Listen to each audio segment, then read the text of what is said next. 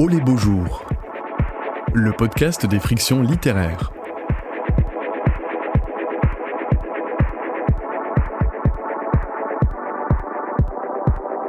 Préhistoire 2.0. Rencontre avec l'écrivaine Noël Michel et la préhistorienne Marilène Patoumatis, animée par Guénel Boutouillet. Et enregistrée en public en mai 2023 au Théâtre de la Cria à Marseille lors de la 7 édition du festival Oh les beaux jours.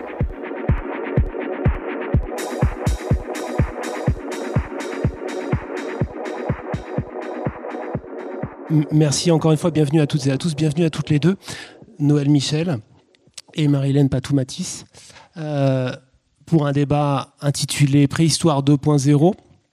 Euh, parce que oui, la préhistoire, euh, c'est quelque chose qu'on croit connaître. On en a tous des représentations acquises souvent très tôt dans l'enfance. Et ces représentations sont massivement déconstruites et battues en brèche par la science, ce dont Marilène Patoumatis pourra témoigner. Mais également cette déconstruction est, étayée, épaulée par la fiction, si j'ose dire. Et, à cet endroit, je vais vous présenter toutes les deux un peu plus euh, euh, longuement, euh, parce que c'est une chance de vous avoir toutes les deux aussi, parce que le rapport est déjà là entre vous deux. On va voir comment. Noël Michel, Demain les ombres, paru aux éditions basées à Marseille que vous connaissez, donc Le bruit du monde, paru au début de cette année, en janvier.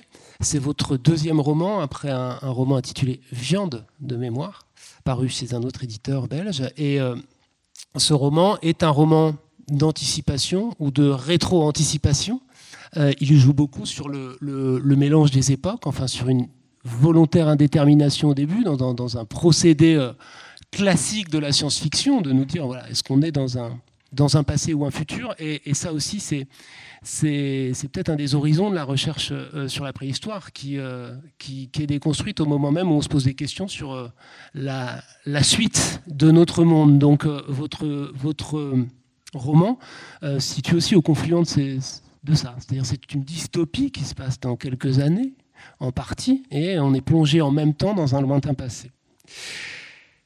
Et en exergue de votre roman, il y a ce petit passage, signé Marilène Patoumatis, si présente. Il n'y a pas d'histoire brute indépendante de ce que nous sommes aujourd'hui. Notre propre histoire et le contexte social dans lequel nous vivons influencent, voire orientent nos interprétations. La question qui se pose à nous est comment accepter une humanité plurielle?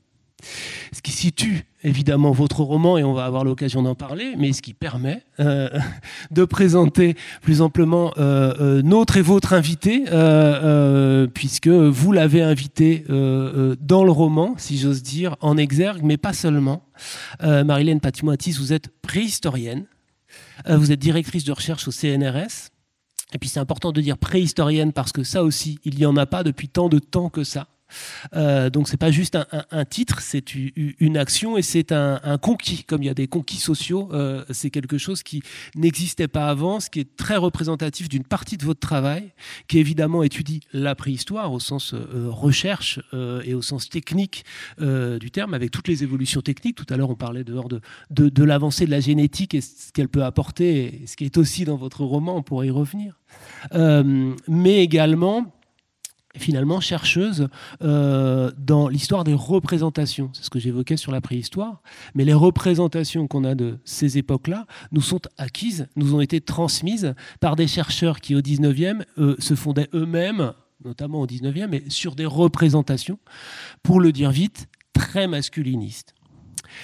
Donc, votre, un de vos livres, votre essai sur lequel on, se sera basé pour ce débat, euh, s'appelle L'homme préhistorique est aussi une femme et pose, euh, met en perspective déjà cette histoire d'infrésentation, euh, mais nous, nous enseigne et nous pose plein de questions sur, sur nos propres représentations et de comment elles sont héritées, sur le statut de la femme euh, dans la préhistoire et puis finalement dans l'histoire, hein, puisque c'est assez logique, ça en découle.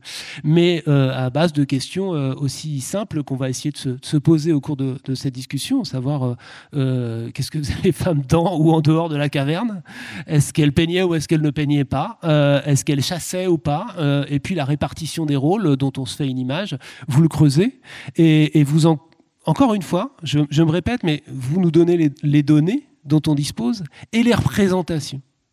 Et, c'est pour ça que ça rend ça si, si, pertinent et intéressant aussi de croiser avec la fiction, parce que la fiction, c'est aussi une histoire de représentation, de travail sur la présentation.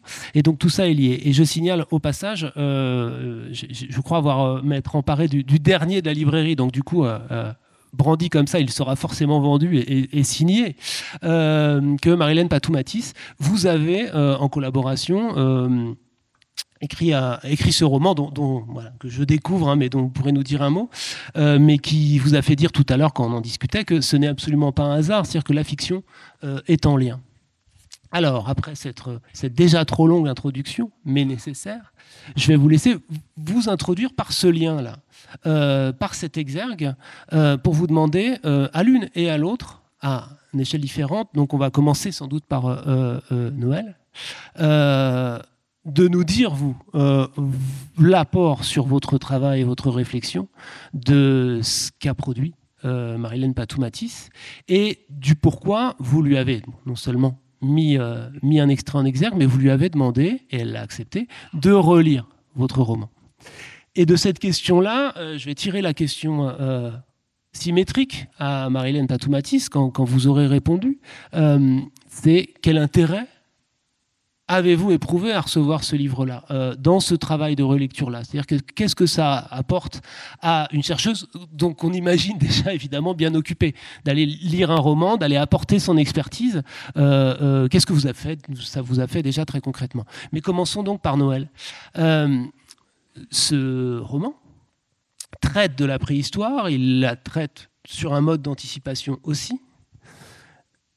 Et il était important certainement d'être documenté. Pour ne pas faire d'erreur, mais également, et c'est là où tout est lié, parce que euh, ce sont aussi ces spéculations-là qui alimentent la fiction, et la, fiction qui les relance sur le, aussi bien le rôle d'une femme pouvait-elle être chamane que...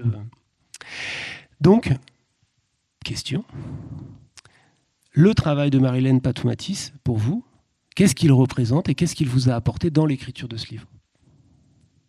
Oui, alors en fait, c'est vrai que il y a tout un côté scientifique dans mon roman, dans le sens où, euh, pour moi, je parle de Néandertal et c'était important que euh, les choses que je dise euh, soient exactes. Et puis, évidemment, c'est de la fiction, donc il y a beaucoup d'extrapolation. Mais je voulais que ce soit plausible, donc j'avais très à cœur de vérifier mes hypothèses. Et donc, je me suis pas mal documentée en amont et pendant l'écriture, et j'ai lu beaucoup bah, de, livres sur le sujet. Et donc, c'est en plongeant dans, ce sujet de Néandertal que je suis tombée sur les travaux de Marilène. Et, euh, et donc, j'avais très à cœur, moi, j'avais très, très envie euh, de, de, faire relire mon manuscrit à quelqu'un qui pourrait euh, vraiment me dire ce qui collerait, ce qui ne collerait éventuellement pas. Et c'est vrai que pour moi, euh, en me plongeant dans ces différents travaux, c'était un peu évident euh, de demander ça à Marilène, parce que euh, bon, Marilène a écrit beaucoup d'ouvrages de, vulgarisation scientifique sur Néandertal, ça c'était un atout non négligeable, mais aussi elle, fait quand même des travaux d'une grande modernité, c'est-à-dire que justement, elle n'hésite pas à interroger nos représentations. Euh, parce que c'est vrai que le, domaine de la préhistoire, on se base quand même sur des, données qui sont fatalement très lacunaires, puisqu'on a des fossiles, on a donc on doit reconstituer autour. On a, on est obligé de projeter des, choses. Et euh, ben, c'est vrai que fatalement, on, part de ce qu'on connaît, donc euh, on part des, schémas qu'on connaît, de nos représentations du monde. Et comme vous l'avez dit, c'est nos représentations sur la préhistoire sont quand même encore très nourries de des débuts des travaux donc du euh, voilà du 19e siècle et donc d'une vision très patriarcale de la société et par exemple de la répartition des genres. Donc comme moi, c'était un des enjeux de mon roman aussi de, justement d'aller gratter un petit peu ces, représentations euh, euh, très stéréotypées sur bah, aussi sur Néandertal d'ailleurs, à la fois sur Néandertal en tant que peut-être voilà euh, une, vision un peu euh, de, chaînon manquant entre l'animal et l'homme, euh, un être qui serait inférieur en fait à Homo sapiens, et aussi sur la question de la place des, femmes à la préhistoire. Bah, C'était très évident pour moi de, m'adresser à Marilène, où j'étais voilà, je, on se connaissait pas je l'ai contacté voilà via par internet et je n'avais voilà, j'avais un manuscrit qui n'était pas tout à fait terminé, pas encore d'éditeur, donc c'était un peu l'aventure. Et j'étais très vraiment ravie que Marilène me dise ah oh, oui, moi je veux bien le lire. et c'est vrai que le nos échanges en fait ont vraiment permis, moi ça m'a permis d'arriver à un stade supérieur dans le roman puisque ça a beaucoup nourri ma réflexion euh, sur certains points, en particulier sur le rapport à la nature de Néandertal, en fait. Où là, j'avais peut-être au départ euh, pas suffisamment creusé, en fait. Et, euh, donc, c'était très intéressant.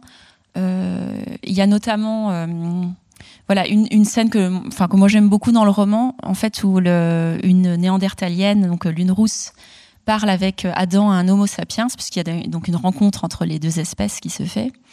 Et en fait, euh, Adam parle à Lune Rousse d'un loup. Et euh, Lune Rousse ne sait pas ce que c'est, puisqu'il n'y a pas de, loup là où elle vit. Et donc, Adam va tracer le dessin, va dessiner le, la représentation du loup dans le sable avec un bâton. Et en fait, Lune Rousse, est, euh, voilà. Alors, c'est une hypothèse, mais elle est presque prise de, de nausée d'un grand malaise parce que pour elle c'est pas concevable de, de, représenter un animal de façon autre que symbolique mais de façon euh, vraiment euh, visuelle figurative. Euh, et peut-être d'ailleurs enfin voilà après je parle tout sous contrôle de Marilène évidemment c'est la spécialiste mais il y a, y a pas mal de voilà, de spécialistes qui pensent que le, rapport de Sapiens à la nature, euh, euh, ce, rapport qui est plus dans la domination, il pourrait démarrer déjà dans le, fait de commencer, quand on commence à essayer de représenter, de cartographier, on, fait un premier pas vers, euh, vers une forme de domination. Donc ces échanges ont été très utiles pour moi pour nourrir le, roman. Marilène, donc voilà, vous recevez ce roman et un certain nombre de questions comme celle-là se posent. Oui, alors déjà, ce que je voudrais dire, euh, c'est que j'ai eu un, un, grand plaisir et l'intérêt c'était un premier jet, mais qui était quand même déjà bien travaillé, parce que je reçois euh, de temps en temps, euh, comme ça, des manuscrits, et, souvent, malheureusement, c'est un peu difficile pour moi, parce que je dois dire que c'est pas, voilà. alors que là, il y, avait, tout de suite, j'ai répondu, et après, j'étais favorable vraiment à cette publication que je trouvais vraiment importante, parce que euh, il y avait les questions de fond, c'est rien, on va, changer quelques petits trucs, c'était pas ça l'intérêt. C'est que c'était l'histoire elle-même qui était intéressante et qui était très originale par rapport à, certains que j'avais reçus et qui, étaient un peu toujours la même chose. La rencontre, Sapiens, euh, Néandertal, voilà. On en a... Alors que là, il y avait vraiment quelque chose et, jusqu'au bout, on ne sait pas. Enfin, voilà ce qui est, ce qui est passionnant dans, le livre de Noël, il faut le dire, c'est que on apprend très tard ce que c'est en réalité. Voilà, si personne ne dévoile les choses, euh, euh, et ça, ça m'avait vraiment intéressé parce que ça, c'était, c'était important. Donc euh, voilà, pour moi, c'est, je voulais quand même le dire. C'est-à-dire que c'est pas, euh, c'est, pas un roman habituel. C'est vraiment ça. J'étais intéressée. Et puis après, l'échange au téléphone, c'était plus, plus sympathique par téléphone, je préfère que par mail. Et, euh, et c'est vrai que c'est après, on a discuté sur cet aspect de la nature des Néandertaliens, parce que c'est, mon domaine de compétence, c'est les Néandertaliens et les premiers hommes modernes. Alors, pour euh, aller très très vite, mais quand même resituer les personnages, enfin les personnes, les, ces, ces, humains. Donc, on va dire Néandertal, euh, à peu près 400 000 ans eh ben, euh, laisser sa place, si j'ose dire, euh, vers à peu près 35 000 ans. Et les sapiens, maintenant on a des nouvelles dates, c'est 300 000 ans, hein, euh, jusqu'à nous évidemment, nous sommes des homo sapiens. Et donc ce qui était intéressant, c'est qu'en Europe, euh, les Néandertaliens sont essentiellement des Européens. Ils ont été un peu au Proche-Orient, et c'est là où ils se sont mélangés d'ailleurs avec les sapiens. C'est pour ça que les Eurasiatiques, nous avons entre 1 et 4% de gènes néandertaliens, ce qui est quand même très révolutionnaire, parce que justement sur la représentation des Néandertaliens, moi j'avais fait un premier livre qui s'appelait Néandertal, une autre humanité. Et euh, à cette époque-là, il était très, mal perçu. C'était, il était perçu, c'était en 2006, euh, comme un inférieur à Sapiens et tout. Et puis personne ne pouvait imaginer qu'on, voilà, qu'on aurait pu se mélanger, tout ça. Quand j'ai disais ça, on disait, oh là là, mais non, c'est pas possible. Ben oui, la génétique l'a montré. Donc voilà, ce sont ces, sociétés-là. Et à un moment donné, les sapiens vont arriver en Europe donc à peu près vers 45 000 ans. Il y a plusieurs vagues, hein, mais celle qui va vraiment faire souche vers 45 000 ans. Et donc là, il y a une possibilité, si il, y a une, période assez longue, de 20, 25, 30 000 ans, tout le monde discute, euh, où ils vont être ensemble sur les mêmes territoires que l'Europe. Donc là, c'est intéressant. Il y a eu beaucoup de romans autour de ça, justement. Euh, mais euh, là, ça va au-delà, le, travail de c'est-à-dire que c'est de réfléchir aussi à, ce que, la réalité par rapport à l'irréel. Qu'est-ce que le réel? Qu'est-ce que l'irréel? Est-ce qu'on est dans le vrai? Est-ce qu'on est dans, quelque chose de fictif? Et, Voilà, de savoir où se trouvent les frontières. Et là, c'est un peu aussi un double questionnement entre la frontière entre les sapiens et les Néandertaliens. Euh, donc c'était un sujet qui m'intéressait beaucoup et surtout de, pouvoir aller enfin, à travers cet ouvrage que nous, scientifiques, on a toujours du mal à faire parce qu'on se fait évidemment taper sur les doigts par nos collègues. Euh, c'est de, pouvoir extrapoler. Donc, euh, on, on essaye de toujours coller aux faits, les faits et, les archives archéologiques, c'est quoi? Ce sont les vestiges hein, qu'on trouve dans les fouilles archéologiques. Donc on a beaucoup, beaucoup de matériel maintenant. Hein. Moi j'ai beaucoup travaillé en Europe centrale orientale, beaucoup en Ukraine. Bon, évidemment, vous comprenez que euh, je ne travaille plus en Ukraine en ce moment. Et, euh, et donc c'est à partir de ce matériel, les os, les squelettes, les silex et tout, qu'on travaille, on euh, fait des datations et tout. Donc il y a d'énormes progrès. On a énormément de matériel. Les méthodes aussi sont très importantes. Et notamment, Bien sûr, la nouvelle méthode qu'on utilise de plus en plus, c'est l'ADN, l'ADN ancien, puisque nous pouvons, à partir des collagènes qui sont présents dans les os, dans les squelettes des Néandertaliens ou des, Homo sapiens, on peut faire donc des études génétiques. Et ça, c'est très très important. Ça nous a appris beaucoup les génomes et, ça fait beaucoup euh, à l'image justement des Néandertaliens, puisqu'on a montré qu'il y a eu ces fameux croisements. Donc euh, c'est important de, de, de, resituer, d'essayer de, coller au plus près d'une certaine réalité archéologique, mais qui reste du domaine factuel, l'environnement, euh, les comportements de subsistance euh, les comportements techniques et tout ça. Mais c'est vrai qu'à un moment donné, euh, au niveau, par exemple, une simple euh, question qu'on se pose, dans un groupe, ce sont des groupes, hein, des peuples chasseurs-cueilleurs nomades, c'est 30 à 50 personnes par clan, par groupe, se dire, bon, à l'intérieur, quelle est, quelle est, on va dire, la, la société, la structure sociale. Et ça, c'est difficile pour nous. C'est difficile de savoir. Est-ce qu'il y avait une hiérarchie? Est-ce qu'il n'y en a pas? Euh, Est-ce qu'il y avait des activités genrées ou pas? Etc. Donc ça, c'est beaucoup plus complexe. C'est pour ça qu'on travaille sur ça et qu'on sort plusieurs hypothèses. C'est là où on fait des hypothèses. Alors des fois, dans la presse et tout, des hypothèses deviennent certitudes, mais nous, on essaye quand même de dire, bon, voilà, on a plusieurs hypothèses. Et, euh, c'est là où je dis que euh, les, des, auteurs, des autrices peuvent s'en emparer. Et, du moment qu'ils restent dans ces, choix des possibles, parce qu'on a plusieurs possibles, bah après tout, c'est selon son ressenti, selon ce qu'on veut faire passer, ben la personne peut, le prendre. Donc moi, ça me gêne pas du tout quand, quand les, ce qui est proposé, ce sont des hypothèses qui sont possibles, voilà, et que pourquoi pas, c'est un champ des possibles. Voilà, c'est un peu comme ça que je, et quand je, quand je corrige entre guillemets, hein, parce que je suis pas un correcteur de, de manuscrit, mais c'est ça que je regarde, c'est-à-dire que moi, après tout, même si c'est pas ce que je vais penser, c'est pas le cas là de Noël, mais euh, si c'est pas dans l'hypothèse que je préfère, c'est pas grave parce que c'est une hypothèse et que les hypothèses, à un moment donné, se valent. Et ce qui se passe, c'est que nos recherches, nos travaux vont petit à petit réduire le nombre de ces hypothèses.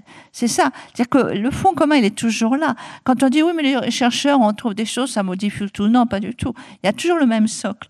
Ce qui, ce qui arrive, c'est que grâce à des nouvelles méthodes et tout, on enlève des hypothèses. On en garde plus, moins, enfin, il y a moins qui sont. Et puis, on finit des fois en avoir une seule qui va être la bonne. Donc, c'est ça qui est important. Et je pense qu'il faut laisser la fiction euh, raconter. Vous savez, en histoire, c'est pareil on n'est jamais dans l'intimité d'un roi et d'une favorite. On ne sait pas ce qu'ils se disent sur l'oreiller. Ça, c'est et pourtant il y a des, historiens qui racontent parce que c'est des hypothèses. On pense que vu comment ça se passait, etc. Donc c'est un peu pareil. Donc je crois que c'est une bonne association. Euh, euh, à la fois une spécialiste de, la question et, une romancière ou un romancier. Par exemple, en termes de données factuelles, un des aspects du livre, de, Noël, c'est cet aspect science-fiction. Et il y a une hypothèse de science-fiction qui pourrait recouper celle qui voyait un petit peu ce qui se passait dans Jurassic Park, c'est-à-dire reconstituer une espèce disparue depuis les traces de son ADN. À quel point est-ce qu'on est dans du potentiellement plausible un jour, enfin voilà, parce qu'on est à, plus 70, enfin à quelques années d'ici de toute façon. Euh, ça, par exemple, puisque moi j'ai été d'apprendre qu'il y avait des chimères qui existaient euh, en génétique, c'est-à-dire que les avancées vont très vite. Ça, par exemple, ce qui paraissait totalement de l'ordre de la science-fiction il, il, y a 40 ans avec Spielberg, est-ce que ça l'est un peu moins ou pas? Est-ce que l'hypothèse de science-fiction qui euh, détermine l'intrigue du livre de Noël Michel est un peu plus plausible potentiellement maintenant qu'elle l'était il y a quelques années? Vous voyez, est-ce qu'on pourrait reconstituer en labo une chimère? Parce que ce qui se passe au début du livre, pour le dire, enfin c'est à peu près au début, euh, euh, c'est qu'on on, refabrique des, des Néandertals, euh, bébé éprouvette en somme, qu'on lâche dans, la nature, mais dans une nature artificielle, pour en faire un jeu de télé-réalité. Ça, on le sait assez tôt, ça s'appelle Néant Story.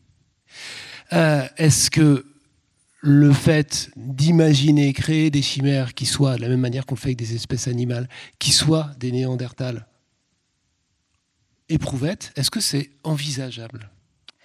Bah, C'est-à-dire qu'actuellement, vu qu'on a beaucoup progressé dans la génétique, et euh, qu'on connaît par exemple le génome, alors c'est basé sur une chimère, dans le sens où euh, c'est plusieurs néandertaliens qui ont, permis d'avoir le génome complet. Et d'ailleurs, je vous ferai remarquer quand même que Néandertal a eu le prix Nobel non, je plaisante, à travers Van Paabo, le prix Nobel de, médecine, mais je dis que c'est Néandertal. Que, euh, donc, euh, on, on, a ça. Et c'est vrai que c'est quelque chose qu'on entend beaucoup, pas seulement sur les Néandertaliens, mais on a entendu le clonage. Alors, le clonage, on en a on nous rabat les oreilles parce qu'il y a notamment en ce moment un Américain qui s'est mis ça dans la tête de cloner tout ce qui a disparu. C'est-à-dire que de cloner le mammouth, le, euh, dodo, euh, euh, le, le, loup de Tasmanie, enfin voilà, les espèces comme ça qui. Et alors qu'on ferait mieux de sauvegarder les dernières grandes espèces qui nous restent. Mais ça, c'est une autre question. mais bon, il s'est pris. Et, et, mon sang, je dois vous dire, n'a fait qu'un tour quand je l'ai entendu et, bah, dire et on va cloner les Néandertaliens nous sommes quand même, on parle, alors même si là, je me place sur un autre plan de savoir si c'est jouable, pas jouable, le clonage, ceci, cela. C'est quand même, au niveau éthique, pour moi, c'est inadmissible. C'est-à-dire que pour moi, c'est un, humain. C'est des humains. Donc, qu'est-ce qu'on va faire? On va faire quoi? Et en plus, ce clonage, ça va être quoi? Ça va, ça va pas être vraiment des Néandertaliens. Ils vont plus être dans, même si on essaie de les remettre dans un milieu ceci, mais c'est comme les mammouths. Les mammouths vivaient dans la steppe à mammouth. C'est un environnement très spécifique qui n'existe plus sur Terre. Donc je vois pas qu'est-ce qu'on va faire. Mettre une espèce de mammouth qui sera mi-éléphant, mi-mammouth, enfin, ça ressemblera à rien. Et ça sera sûrement pas un comportement de mammouth. Donc là, même en dehors de l'éthique, ça me paraît très difficile. Mais c'est vrai que, alors là, on peut s'en emparer en tant que fiction. C'est tout à fait possible. Peut-être pas dans l'instant, parce qu'il y a quand même des problèmes. Euh, là, de, faire en éprouvette, euh, même, euh, pourtant c'est sur lui que les savants, notamment japonais, travaillent beaucoup, c'est le clonage du mammouth. ils sont complètement excités avec cette histoire-là. mais ça se fera. Je pense que c'est des choses. C'est pas parce qu'on ne peut pas actuellement que ça ne se fera. Moi, je pense que tout ça pourra se faire. La vraie question, et c'est là aussi la richesse du, livre de Noël, c'est qu'elle questionne aussi des choses très importantes.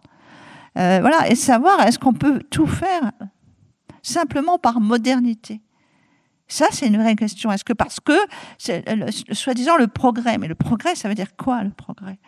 C'est-à-dire que, voilà, on sait très bien que nous, en tout cas les préhistoriens, que tout est buissonnant. C'est-à-dire que aussi bien les, humanités qu'il y a eu, les espèces humaines qu'il y a eu, c'est pas comme ça linéaire. On a plein de branchements, c'est très buissonnant. Il y a eu des, plein d'espèces humaines en même temps. C'est la première fois où il n'y a plus que sapiens. Euh, voilà. Et la culture, c'est pareil. Les cultures, c'est pareil c'est buissonnant, c'est mosaïque, il y a des allers-retours et tout. Donc euh, là aussi, qu'est-ce que veut dire le progrès? Euh, et, le questionnement posé par, euh, par Noël, entre autres sur l'écologie, aussi sur tout ce qu'on peut faire, pas faire, le rapport à la nature, voilà, c'est des, des, vraies questions et que on se pose en tant que scientifique, travaillant par exemple sur Néandertal. C'est vrai que j'ai constaté des différences avec Sapiens dans le comportement par rapport à la nature. C'est en soi que je peux donner quelques éléments à Noël. Après, bien sûr, elle, fait son travail, si je veux dire, de romancière. Et c'était ça qui était intéressant. C'est que les Néandertaliens ne sont pas des sapiens. Ils sont en différents points. Ils sont ni inférieurs ni supérieurs. Il n'y a pas ça. Il faut arrêter les supérieurs, inférieurs. Non. Ils sont différents ils ont des, compétences que nous, on n'a pas et inversement. Mais par rapport à la nature, vraiment, au niveau du travail que j'ai pu faire avec mes équipes et tout, on voit des différences. Et qu'il y a un rapport, euh, peut-être entre, j'aime pas trop le mot, mais c'est celui qui me vient comme ça rapidement, de respect par rapport à cette nature. C'est-à-dire qu'ils ne vont pas utiliser les armes naturelles des animaux comme les bois de rennes ou bien les défenses de mammouth pour les tuer. Ils ne vont pas faire des armes avec des armes naturelles pour tuer ces animaux. Par exemple, ça, c'est quelque chose de très important. Il n'y a pas d'abattage massif. C'est vraiment quelques espèces qui sont. Donc, on voit qu'il y a quelque chose de différent. Et euh, Noël en a un peu parlé. Et il n'y a pas justement de cet emprisonnement par l'image de l'animal. Voilà, parce que quand on met sur une paroi un animal, il est déjà, c'est déjà une possession. Donc, et, on ne l'a pas avec les Néandertaliens. Noël, c'est très intéressant dans ce que ça vous a permis et ce que ça permet de produire dans la fiction. Et, si je, vais essayer de faire simple, mais c'est comme s'il y avait un, double système de vases communicants. Euh, un double. Euh, la documentation vous permet de nourrir une fiction qui elle permet de poser les questions documentaires et de les mettre en scène. Mais ça vaut aussi pour les questions éthiques, hein, quand j'envisageais cette télé-réalité en fait, euh, euh, qui est une manière de symboliser euh, bah, ce que vous évoquez comme écueil de la recherche, c'est-à-dire que la télé-réalité dans laquelle ils, mettent ces clones symbolise une question éthique qui va être ensuite démultipliée au cœur de l'intrigue, sans tout dire. Mais c'est voilà, il va y avoir des, des, enjeux de survie des protagonistes à cet endroit-là. Donc ça, c'est une remarque, c'est double vase communicant.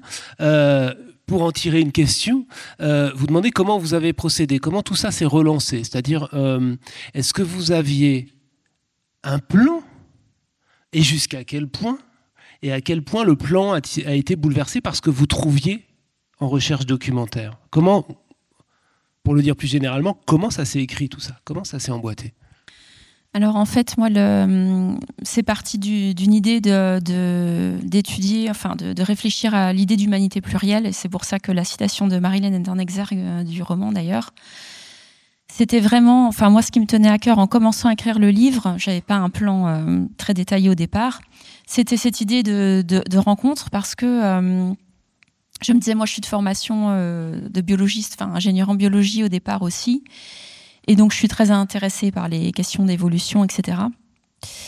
Et en fait, euh, bah, c'est vrai que c'est très étonnant en fait de penser que de nos jours, Homo sapiens, euh, nous sommes la seule espèce de notre genre, le genre Homo, à avoir survécu, et que ça n'a pas toujours été comme ça, que dans euh, à l'époque de la préhistoire, on a nos ancêtres ont côtoyé beaucoup d'autres espèces humaines. Il y a eu vraiment des rencontres et donc même des hybridations, des croisements. Donc j'espère peut-être des histoires d'amour. Et, euh, donc ça c'est fascinant parce que je me suis vraiment posé la question, mais euh, qu'est-ce que ça a comme euh, influence, comme impact sur nos représentations du monde, sur notre rapport à l'altérité? Comment, enfin, si une autre espèce existait aujourd'hui, comment, qu'est-ce qui lancerait du racisme par exemple Enfin, des, choses très concrètes. Euh, et donc, euh, et surtout, la question, c'était voilà, qu'est-ce qui se passerait si aujourd'hui une nouvelle espèce humaine faisait son apparition? Donc ça, c'était vraiment le point de départ. Euh, donc après, j'ai développé l'intrigue petit à petit et puis de, manière, voilà, je suis beaucoup revenue en arrière en fait en, nourrissant à chaque fois de, le roman avec des nouveaux personnages et des nouvelles perspectives parce que c'est, il y a des thèmes qui sont apparus en fait en cours de route, j'ai envie de dire. À partir de cette première idée, le thème du rapport à la nature et de l'écologie, en fait, il a, il s'est imposé euh, de lui-même. Alors après, c'est vrai que ce sont des questions qui me, qui m'occupent et me préoccupent beaucoup. Donc euh, c'était, euh, voilà, c'était assez naturel pour moi de les introduire dans le, dans le roman. Mais en fait, en, en décrivant des scènes, en montrant, en essayant de, de montrer comment vivaient, comment pouvaient vivre ces nouveaux néo-néandertaliens, avec ce rapport très étroit euh, à la nature, comme en plus je, parle, enfin le, roman se positionne dans le futur, où c'est vrai que j'ai imaginé un futur qui est pas très réjouissant pour euh, Sapiens, disons euh, un peu dans la continuité de maintenant, c'est-à-dire on s'écarte encore plus de la nature avec donc davantage de, perturbations des écosystèmes, de pollution, etc.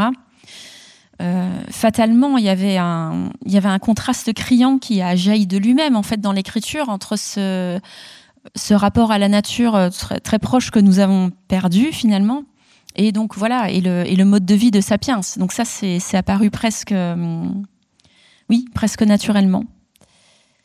Il y a quelque chose, un tout petit détail, que je trouve. C'est intéressant les détails de toute façon. Alors, le livre, il est organisé en plusieurs parties. On commence par l'âge de pierre. D'abord Lune Rousse, que vous avez évoqué, qui est, une des personnages. Et puis la deuxième intervenir est une autre femme, c'est Eva. Et c'est titré En trois avant AC. Donc évidemment, c'est notre réflexe. Hein, en termes de représentation, on a l'habitude de voir du avant et après JC. Euh, donc AC, euh, là c'est une, une invention. AC c'est Aube Claire. Euh, et donc c'est un personnage du livre. mais dès le début, à cet endroit-là, il y a un renversement qui est me semble-t-il, euh, effectif et intéressant. Enfin, si la fiction permet un jeu sur les présentations totalement en écho avec votre travail. Euh, parce que euh, bah, il n'y est pas pour rien euh, dans, l'archaïsme de, nos représentations. C'est ce dont on, on, se rend évidemment compte en, lisant votre livre, mais c'est ce qui apparaît aussi quand il est question, en rigolant d'ailleurs, hein, Néandertal et, et, Sapiens rigolent de cette histoire de côte hein, dont on aurait sorti la femme. Donc à cet endroit-là, est-ce que, est que ça, ça a, été, ça a été présent tout de suite? Est-ce que ce clin d'œil-là, euh, euh, il a été présent dès le début? Est-ce que comment c'est apparu dans vos échanges, par exemple? Et puis qu'est-ce que ça vous dit à vous, euh, Ou qu'est-ce qu'il vous a dit quand vous avez vu ce AC au lieu de JC Oui, mais justement, ça, ça, ça, interpelle toujours parce que quand on, on travaille sur, sur ces périodes anciennes, euh, ben, il faut essayer de se détacher des présupposés, euh, des préjugés. On a traîné beaucoup de préjugés, ça commence un peu à s'estomper, mais parce que la préhistoire, c'est une discipline relativement jeune. Euh, la reconnaissance en tant que discipline scientifique, c'est 1863, c'est lors d'un congrès en Europe. Donc c'est relativement jeune, au milieu du 19e, parce qu'il faut attendre la publication de Charles Darwin. 1859, évidemment, et 71 après sur euh, l'origine de l'homme. Donc ça, c'est très important parce que euh, avant, on, était dans le créationnisme. C'est-à-dire que, en plus, la préhistoire, c'est européen. Hein. C'est-à-dire que c'est vraiment l'Europe occidentale même. Euh, où ça apparaît comme discipline la préhistoire. Donc c'était vraiment dans un monde de c'était la, création. Et donc il faut attendre que la théorie de l'évolution prenne de l'ampleur et, s'installe, parce que sinon avant on n'a pas de, on descend tous des fils de Noé. Hein. Donc on va les fossiles, tout ça, euh, on met tout ça dans les tiroirs.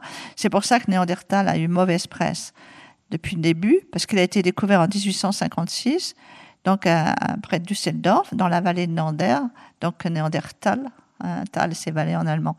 Et donc, euh, et là, on l'a découvert en 1856, comme on dit la palisse, c'est avant 59. Donc forcément, ça pouvait pas être un ancêtre de, nous.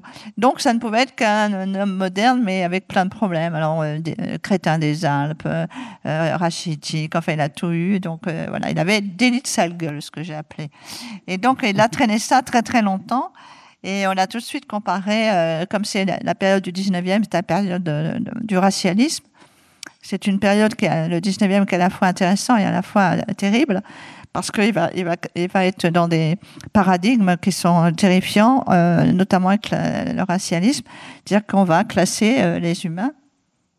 Et on a classé les fossiles, pareil. Donc euh, voilà, vous savez la fameuse échelle des êtres humains, hein, des inférieurs aux supérieurs. Les inférieurs, c'est les Otantos, les aborigènes australiens, etc. Et puis les supérieurs, évidemment, c'est l'homme avec un petit H. Euh, l'homme blanc occidental. Euh, et, donc, euh, voilà, il y a cette, vision. Donc, on va faire pareil que les fossiles. Donc, on est beaucoup dans les inférieurs, les supérieurs. Et donc ça, ça va, être, lourd. Ça va être pendant très longtemps qu'on a ces visions-là. Et évidemment, pour l'histoire des, femmes et des hommes préhistoriques, eux, les, premiers préhistoriens, enfin jusque, on va dire entre les deux, les deux guerres, hein, ça sera pareil. D'abord, c'est que des hommes, puisque les premières préhistoriennes, c'est les années 50, 1900. Euh, il n'y a que les hommes. Ce sont au départ, d'ailleurs, c'est même pas des préhistoriens de métier. Ils ont tous un autre métier qu'on retrouve en permanence. Les trois métiers, c'est instituteur, euh, c'est euh, médecin et c'est abbé. On a beaucoup d'abbés. Parce que justement, ça va être le grand débat Euh, et il va y avoir euh, deux écoles, une école qui va dire non, non, l'évolution, tout ça, non, non. Et puis il va y avoir celle qui va dire non, non, mais on va regarder ça, puis on va montrer que très tôt, il y a déjà des croyances. Voilà. Donc euh, que ces humains, même lointains, ils avaient déjà des croyances, etc. Et donc on, a et quand ils vont commencer à, à voir sur l'histoire de ces peuples anciens, eh ben ils vont calquer leur mode de vie. Et comme en, Europe occidentale, ils vont, ils vont faire une vie de famille, si je veux dire, qui va être la vie de famille, euh, la société euh, au 19e siècle en Europe occidentale. Donc le patriarcat, évidemment. Donc c'est pour ça que toute leur vision euh, et toute leur reconstitution va être faite essentiellement sur ça, c'est-à-dire et on voit même dans les représentations, les, les, les livres hein, qu'on prenne, bien sûr, la guerre du feu et tout. Et ben on va avoir toujours les, les, femmes qui sont toujours dans les mêmes activités, les enfants. Et puis euh, un peu la cueillette, mais c'est surtout les enfants à cette époque-là. La cueillette va venir plus tard. Et, euh, et, les hommes qui sont les grands chasseurs, qui taillent les outils, qui inventent le feu, qui peignent euh, Kosker, euh, voilà. Donc voilà, on est dans ces visions. Enfin, à l'époque, on n'avait pas trouvé Kosker, mais voilà, ils sont, ils sont dans, dans, dans, dans cette vision-là. Donc ils vont calquer. C'est pour ça que pendant très longtemps, on va avoir il va falloir, pour, tout ce qui n'est pas sapiens, il va falloir vraiment faire des, gros travaux. On a beaucoup progressé sur la connaissance des néandertaliens les 30 dernières années. Ça a été vraiment, on a beaucoup, beaucoup bossé sur les néandertaliens. Maintenant, au niveau technique, tout ça, euh, je pense que ça, on a montré leur savoir-faire et tout. Et, là, c'est le même chemin. C'est-à-dire que pour montrer que les femmes, peut-être, elles n'étaient pas là seulement pour balayer la grotte, eh ben, euh, c'est pareil, c'est très très long, on a beaucoup de mal, il y a encore des, des, des, des, personnes qui s'arc-boutent sur ça, euh, parce que euh, ça reste très très fort, la division sexuée du travail est quelque chose qui a, qui a, existé très tôt, probablement dès le néolithique, mais qu'on veut absolument mettre dès le paléolithique, dès les Néandertaliens, par exemple. Et, et donc ça, c'est ce que j'appelle des présupposés, parce que actuellement, rien ne montre, rien ne prouve au niveau archéologique que ce sont que les hommes qui taillaient les outils, que, que seuls les hommes ont fait des inventions, hein, le feu, etc., que c'est eux qui ont peint les grottes, euh, qu'on fait des sculptures, etc. Il y a zéro preuve. Je, pense euh, à, des, des, objets, un outil comme le biface que vous connaissez sans doute. Ce biface, je peux tout vous raconter sur lui, je peux vous dire la, la période, parce qu'il y a différents bifaces. Euh, à quelle période on l'a taillé, quel, type humain l'a fait, quelle a été la chaîne opératoire pour le tailler, euh, si c'est un droitier, un gaucher, si je fais la tracéologie, à quoi ça a servi? Mais je ne peux pas vous dire si c'est un homme ou une femme qui l'a taillé. On ne peut pas, personne ne peut le dire.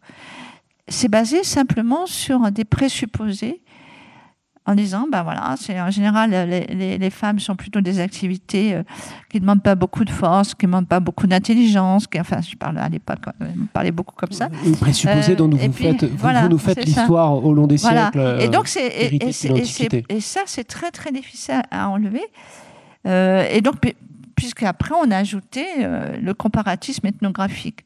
Donc ça, ces dernières années, c'est surtout ça qui, qui, a joué, en mettant les hommes à la chasse, les femmes à la cueillette. Mais euh, au niveau du point de vue archéologique, là vous avez la grotte Cosquer, la reconstitution. On ne peut pas dire, quand on voit le cheval qui est fait au burin, on peut vous dire la technique, on peut vous dire si, c'est le même artiste qui a fait les deux, les, deux gravures, on peut vous dire euh, si c'est un seul trait de, de trait. Mais je ne peux pas vous dire qui tenait le burin, si c'est un homme ou une femme. On ne peut pas.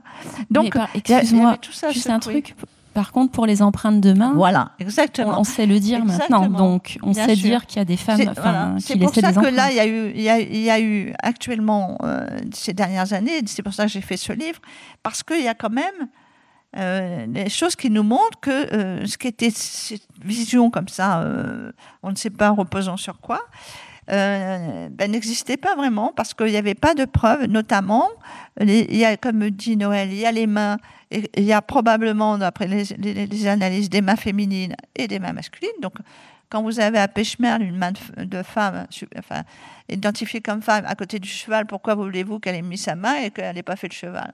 Elle n'a pas mis sa main et puis elle n'est pas partie en courant. donc, euh, et, donc il y a une possibilité qui dit mais attendez, voilà. Donc euh, ça, on a trouvé des, euh, sépultures où il y avait des, armes de chasse avec des, squelettes de femmes. Euh, voilà, on, a, bon, les guerrières, c'est pareil, on a trouvé ça, c'est pas, pas au paléo, parce qu'il n'y a pas de guerre au paléo, mais donc on, on, voit que petit à petit, on a quand même des fenêtres qui s'ouvrent et que ces sociétés préhistoriques, ce sont des sociétés préhistoriques. La préhistoire n'existe pas. C'est des milliers d'années et millions si on prend les plus anciens hominides.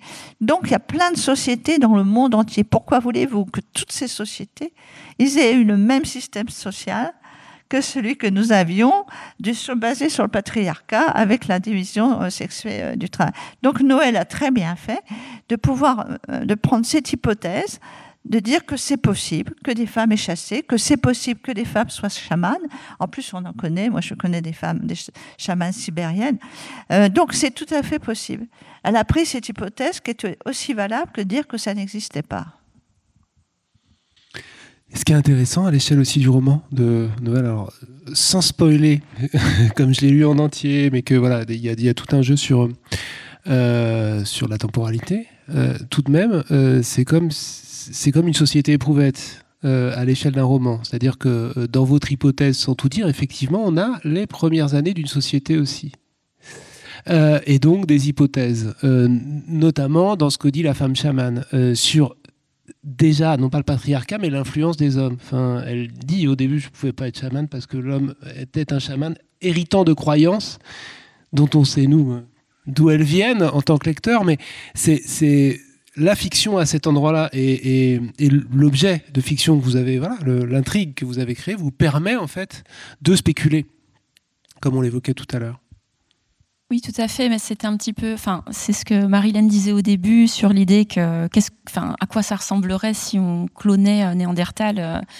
En fait, je pense que le roman démontre euh, de plein de façons à quel point un tel projet serait voué à l'échec, outre les considérations morales ou éthiques c'est vrai que la question qui se pose, euh, euh, c'est la question de la culture en fait, parce que voilà, vous dites euh, la naissance d'une culture, mais en fait, une culture, ça n'est pas comme ça. Et très précisément, à partir du moment où on considère des humains, que ce soit sapiens ou Néandertal, on parle quand même d'êtres qui naissent complètement dépendants des autres et qui restent, enfin, qui ont besoin de se développer pendant des années avant d'atteindre l'autonomie avant de pouvoir survivre euh, seul en fait. Donc euh, ça, ça nous rend extrêmement dépendants de la culture. Donc fatalement, euh, cloner des Néandertaliens et puis essayer de les mettre dans une dans un endroit, une sorte de réserve pour les laisser vivre en, autarcie, c'est un petit peu voué à l'échec d'imaginer recréer une société vraiment néandertalienne parce que la culture, elle a quand même été transmise par les premiers Homo sapiens qui ont élevé ces enfants, en fait, les premiers enfants.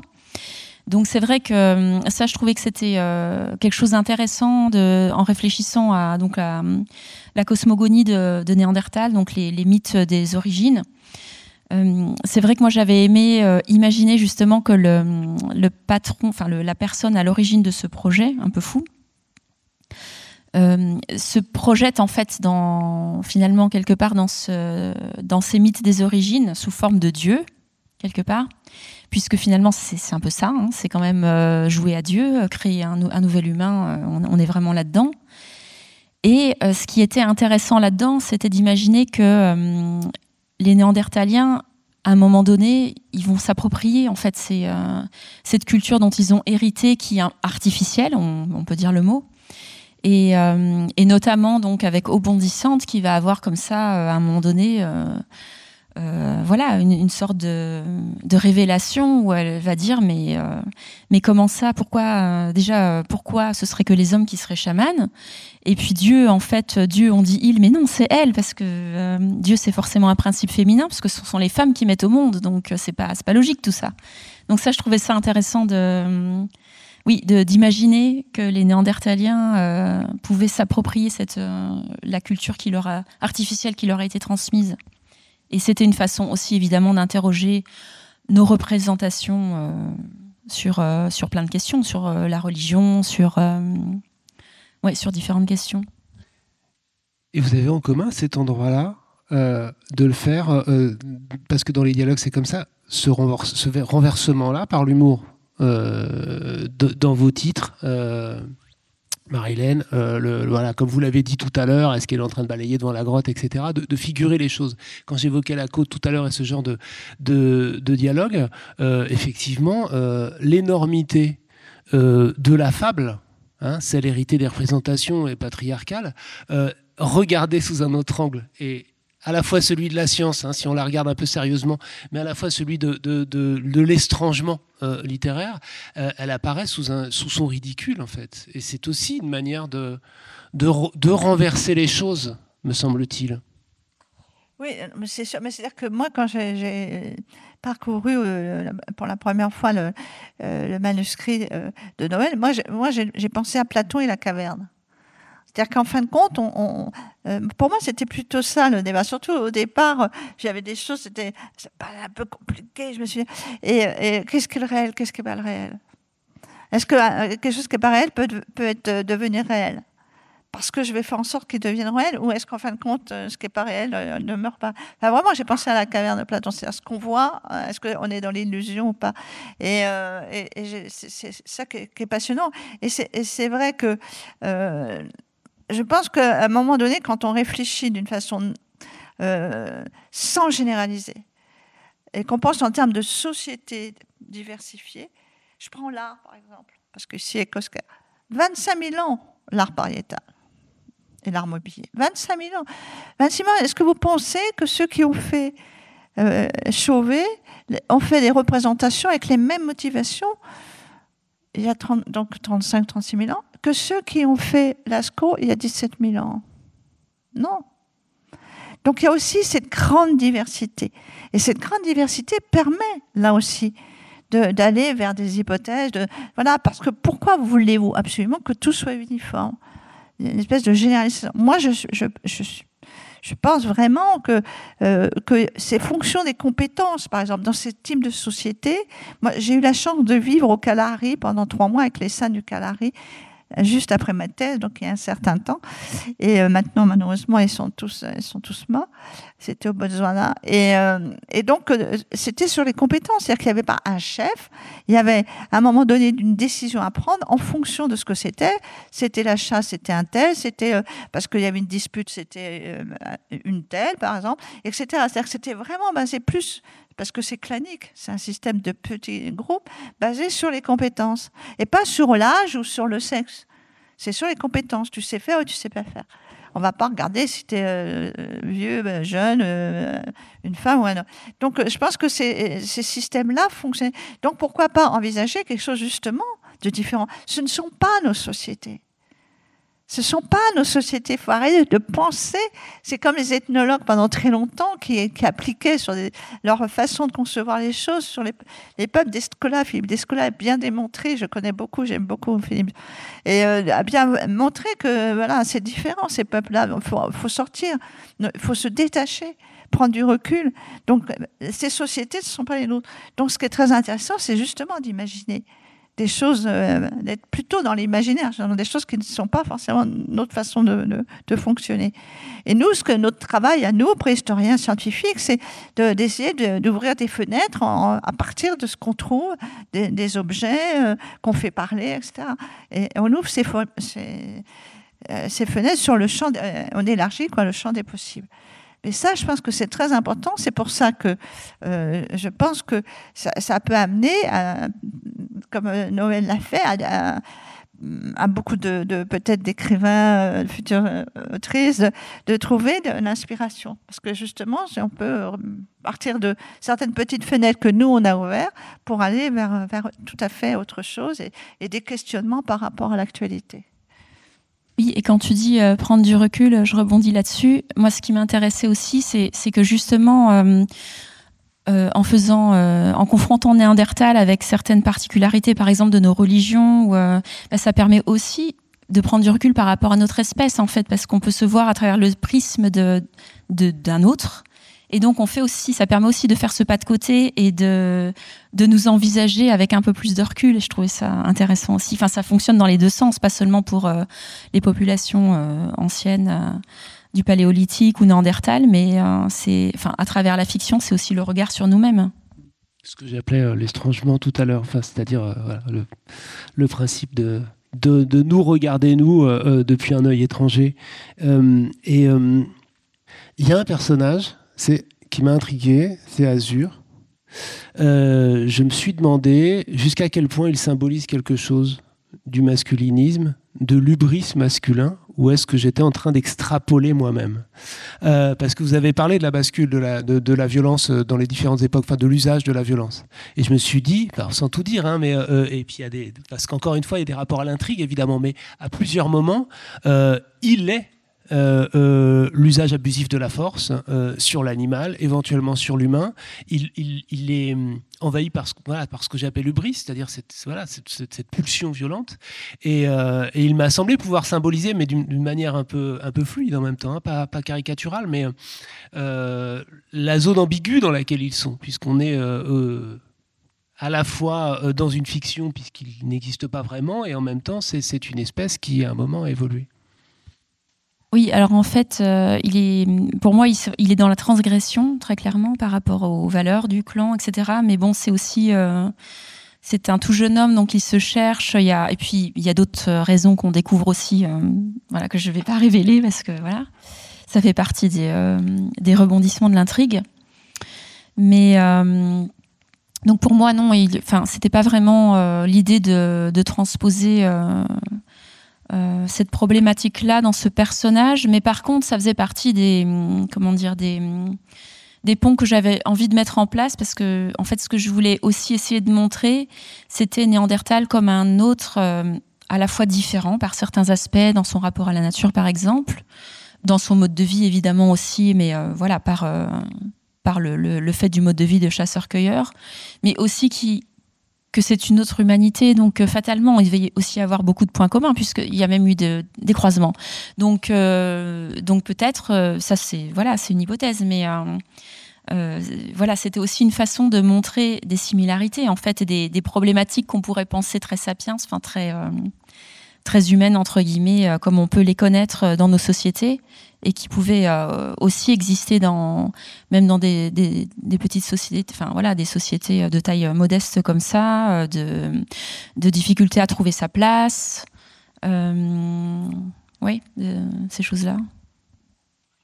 Ce que, je voulais dire, quelque chose qui, moi, qui, quand, quand j'ai pris conscience de ça, qui m'a fait beaucoup réfléchir, euh, justement à partir de 2010, là, quand on a montré, euh, eu ces données génétiques, en plus c'était un papier euh, signé par 30 chercheurs généticiens du monde entier, donc très sérieux, ça m'a fait réfléchir parce que je me suis dit, quand je repense aux représentations qu'on avait des Néandertaliens pendant très longtemps,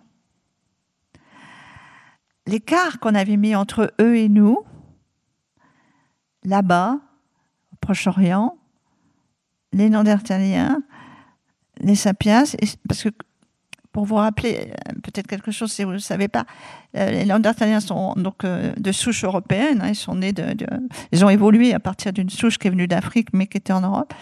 Et vers 130 000 ans, ils vont partir, une partie, enfin, ils vont pas tous partir, une partie va, aller au Proche-Orient. C'est comme ça qu'on retrouve des Néandertaliens et qu'on n'a pas ailleurs de Néandertaliens subsahariens, par exemple euh, est né en Chine et du côté de, de l'Asie. Et, et, là, ce qui est intéressant, c'est que quand ils vont arriver, ces sapiens, ils vont, ces néandertaliens, ils vont trouver des sapiens. Et ils vont faire euh, des cultures très très proches, hein, un moustérien très proche, enfin, chasser les mêmes animaux, ils vont enterrer. Euh, c'est là qu'on a les, plus anciennes sépultures, vers 130 000 ans. Ils vont enterrer les morts, les uns comme les autres. Et à un moment donné, d'après la génétique, il y a 80 000 ans à peu près, eh ben, ils vont même se mélanger. C'est-à-dire que leur culture. Et là, je me suis dit, mais nous, on avait mis énormément de différences entre eux, mais eux, ils ne la voyaient pas. Pourtant, c'était nos ancêtres directs, les sapiens. Ils ont vu ces Néandertaliens et ils n'ont pas mis cette distance que nous, on avait mis. Et ça, ça m'a fait beaucoup réfléchir sur justement la vision de l'autre. Euh, voilà. Euh, je pense que nous, c'est parce qu'on avait des a priori, tout simplement alors qu'ils euh, n'en avaient pas. Et, ça, c'est intéressant. Et de même que quand ils vont, à l'inverse, quand certains sapiens vont arriver en Europe et tout, et qu'ils vont rencontrer ces Néandertaliens, certains portent des gènes en eux, euh, déjà de Néandertaliens. Et en fin de compte, contrairement aux Néandertaliens de, souche, si j'ose dire, qui étaient restés en Europe, eh ben, ils vont pas être perturbés par la présence de l'autre, parce qu'ils les connaissent déjà. Si ce n'est euh, de visu, ben, ils, ont, eu connaissance de ces Néandertaliens qui vivaient là-bas, avec qui on a des ancêtres communs et tout. Alors que eux, les Néandertaliens, c'est un choc. Euh, ils sont pas préparés. Ils sont pas préparés à voir arriver des sapiens sur le, même territoire, des gens qui leur ressemblent, mais pas tout à fait. Et, donc, euh, euh, ça, fait aussi réfléchir et ça peut être l'objet là aussi de fiction, parce que ça, c'est très intéressant. Euh, eux, ils sont pas préparés. Nous, on est préparés à voir arriver les petits bonhommes verts, tout ça, euh, depuis le temps qu'on nous raconte ça. Mais eux, d'un seul coup, et, c'est l'inverse de ce qui se passe. Et, ce qui va se passer, on le voit, moi, moi qui fouille beaucoup en, Europe orientale, et on, on voit qu'ils vont s'éviter. C'est-à-dire qu'on a des campements euh, de sapiens et, des campements néandertaliens assez, assez proches, tout en étant quand même pas ensemble, mais de très courte durée. C'est-à-dire qu'on c'est un processus d'évitement. Et c'est ça qui va être fatal à Néandertal d'ailleurs. Hein. Au niveau de la démographie, euh, il va, il va s'éteindre rapidement. Et donc euh, voilà, et ça c'est intéressant de voir les, mécanismes aussi de, de rencontre entre deux, deux groupes humains, alors qu'on peut appeler espèces euh, ou bien euh, actuellement les paléanthropologues discutent, euh, parce qu'à un moment donné, quand, y a, quand, on se reproduit comme ça avec une autre espèce et qu'on a des, des enfants, des descendants fertiles, eh ben c'est peut-être qu'on est de la même espèce. C'est la définition de, l'espèce. Voilà. on est en train de discuter si c'est une espèce différente ou si c'est une sous-espèce différente. Surtout qu'il y a un troisième type hein, en même temps, c'est les Denisoviens qu'on retrouve d'ailleurs beaucoup maintenant en, Asie, au Tibet et chez la Papouasie-Nouvelle-Guinée, jusqu'à 6% d'individus actuels qui ont 6% de, dans leur génome de, gènes de Denisoviens. Donc ça ressemble un peu aux Néandertaliens. Et tout ça sont, sont mélangés, sont croisés. Donc vous voyez, cette notion euh, de différence, et eh ben là, on s'aperçoit que c'était pas si. Voilà, il y a moins d'écart. Vous voyez ce que je veux dire? Je sais pas si je suis claire, mais pour moi, ça m'a frappé. C'était intéressant de voir que, fin de compte, c'est vraiment nous qui mettions cette distance. Nous, actuellement. Quoi. On est presque au bout de l'heure. Il y a une petite et une grande question que je voudrais poser, mais c'est euh, dans le livre de Noël, les Néandertaliens parlent. Ils ont un langage. Et, ça, c'est une spéculation, mais c'est aussi euh, euh, euh, fondé sur. Ce n'est pas une spéculation. Ce n'est plus une spéculation. C'est validé, donc, du coup, alors que ça pourrait nous. Enfin, par rapport aux représentations. Qu'on faisait avant. Mais oui. Mais c'est plus, oui, oui. Non, non, c'est plus parce que, euh, bon, déjà, on avait bien montré euh, toutes les, possibilités du langage et tout. On a montré dans le, dans le, le cerveau des Néandertaliens qu'il y avait la zone de Wernicke, la zone de Broca, c'est-à-dire les aires de langage. Euh, voilà, et puis ils ont, ils ont tout la possibilité, l'ostéoïde, c'est-à-dire qui fait bouger la langue, qui est le même que nous, on en a trouvé, que le même que chez Sapiens. Et surtout, on a trouvé le FOXP2. Donc, c'est un gène qui est associé chez nous au langage et non. Donc euh, on a vraiment maintenant, puis en plus sans parler des comportements. Et, donc euh, là, pour euh, maintenant, c'est, je pense que c'est c'est quelque chose qui. Après, de savoir parce que souvent on dit oui mais est-ce qu'il parlait quelle langue et tout alors là je veux dire, après on peut toujours spéculer oui, mais déjà c'est assez récent c'est déjà important il y a un langage qui est, qui est, leur langage enfin voilà qui est leur langue oui, c'est vrai que ça c'était intéressant parce que je me suis un peu euh, documentée aussi sur la fiction qui avait déjà été écrite sur Néandertal, etc. Et euh, il y avait une, une, série, enfin Les Enfants de la Terre, que certains doivent connaître euh, encore, hein, qui avait voilà, qui a eu beaucoup de succès et qui était à l'époque progressiste par rapport au rôle des femmes, par exemple, à la préhistoire. mais finalement, les Néandertaliens, dans ces romans, ils s'expriment par grognement, quoi. Donc on est très loin de. C'est vrai qu'on a euh, on a on a complètement changé quand même de vision euh, de Néandertal, mais parce que parce qu'on est voilà parce, parce qu'on aime bien catégoriser, qu'on avait une vision euh, très linéaire de l'évolution et donc forcément certainement nourrie par voilà par la religion, il fallait que Sapiens soit le voilà le, dernier maillon supérieur de la chaîne, alors que on sait quand même que l'évolution c'est buissonnant, mais on, nos, nos sociétés, enfin nos visions euh, du monde sont encore pétris de, ces stéréotypes-là, en fait, qui sont faux. Bah, complètement, c'est un, paradigme qui est apparu euh, au XIXe siècle. C'est une vision de l'évolution humaine euh, qui, est progressive et unilinéaire. Donc, ce qui est avant, c'est moins bien que ce qui est maintenant. Euh, donc c'est comme ça qu'on a fait les sociétés aussi, que même les premiers préhistoriens, quand ils ont fait des classifications, euh, voilà, ils ont dit euh, Néandertal c'est en dessous, puisque vous savez la stratigraphie, hein, donc c'est plus ancien, donc c'est plus ancien, c'est moins, c'est moins évolué, donc ce qui est au-dessus c'est plus. Donc l'orignacien c'est mieux que le moustérien, alors tout ça n'a pas de sens, etc., etc. Donc il y a eu toute cette, cette vision et, ça continue encore, c'est très très fort. Dire que les gens pensent encore il y a l'alpha et l'oméga. Alors nous on est l'oméga non, on est, ça pas l'oméga. On est une partie d'une chaîne. C'est-à-dire qu'après nous, euh, il faut pas penser qu'on est arrivé, c'est nous les, les bestes et que c'est fini après. Après, voilà, il y a d'autres, il y aura d'autres oméga. Mais cette, vision a été très, très, quand même a donné une vision assez négative des choses, et, notamment pour tous ces peuples, je suis désolée d'y revenir, mais c'est tellement pour moi dramatique, c'est peut-être mon séjour chez eux, mais euh, ça, ça a tellement pesé sur des peuples le fait de dire qu'ils sont inférieurs, notamment ceux qui étaient restés chasseurs-cueilleurs, comme les San ou les aborigènes d'Australie, et, euh, de dire, euh, ou les Indiens d'Amazonie, euh, voilà, que c'est parce qu'ils ont une économie comme ça, basée sur la chasse-cueillette, c'est forcément des, archaïques et tout. Donc ça, c'est une vision qui est, assez euh, négative, en fin de compte, qui a fait beaucoup de mal, qui a amené à des drames humains très important hein, sur l'infériorisation, euh, par, des choses historiques que vous connaissez euh, aussi bien que moi, mais c'est ça, c'est le, même principe, c'est d'inférioriser. Et alors euh, qu'en fin de compte, c'est un continuum, c'est un, mélange.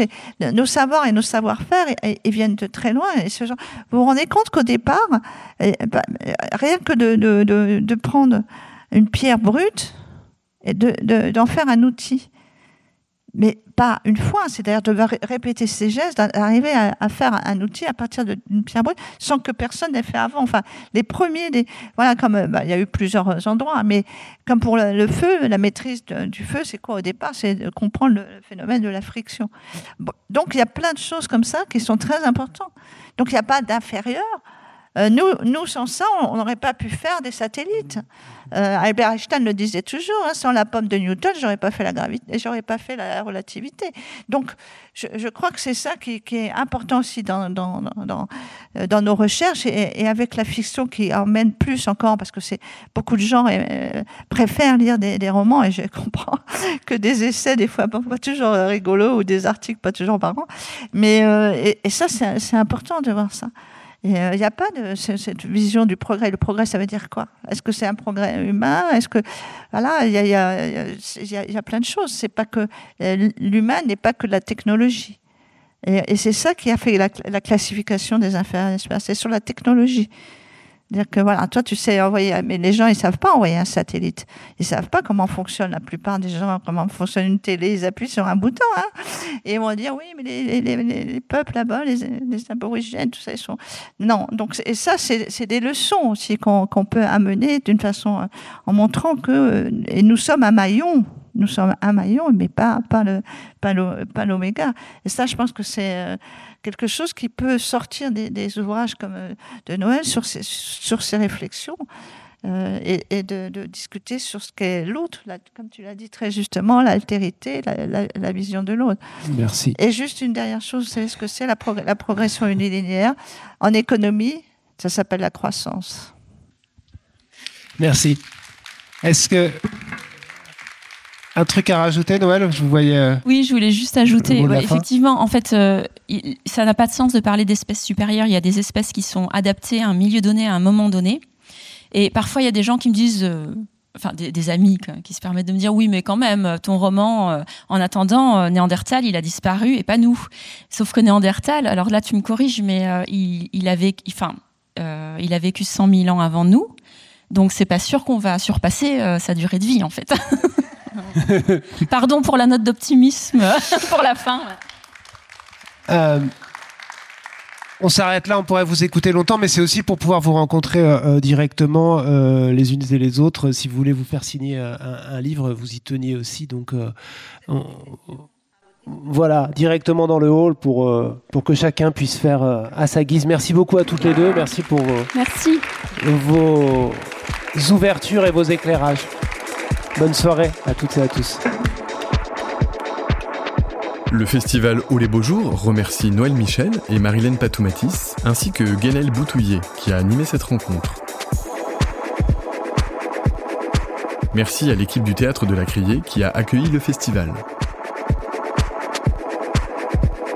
Les références bibliographiques des autrices sont disponibles dans le descriptif du podcast.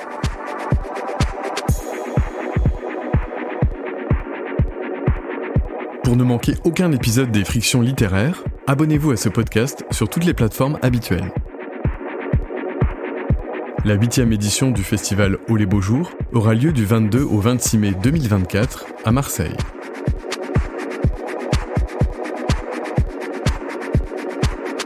Montage Arthur Jam. Voix Benoît Pacteau. Un podcast produit par Des livres comme des idées.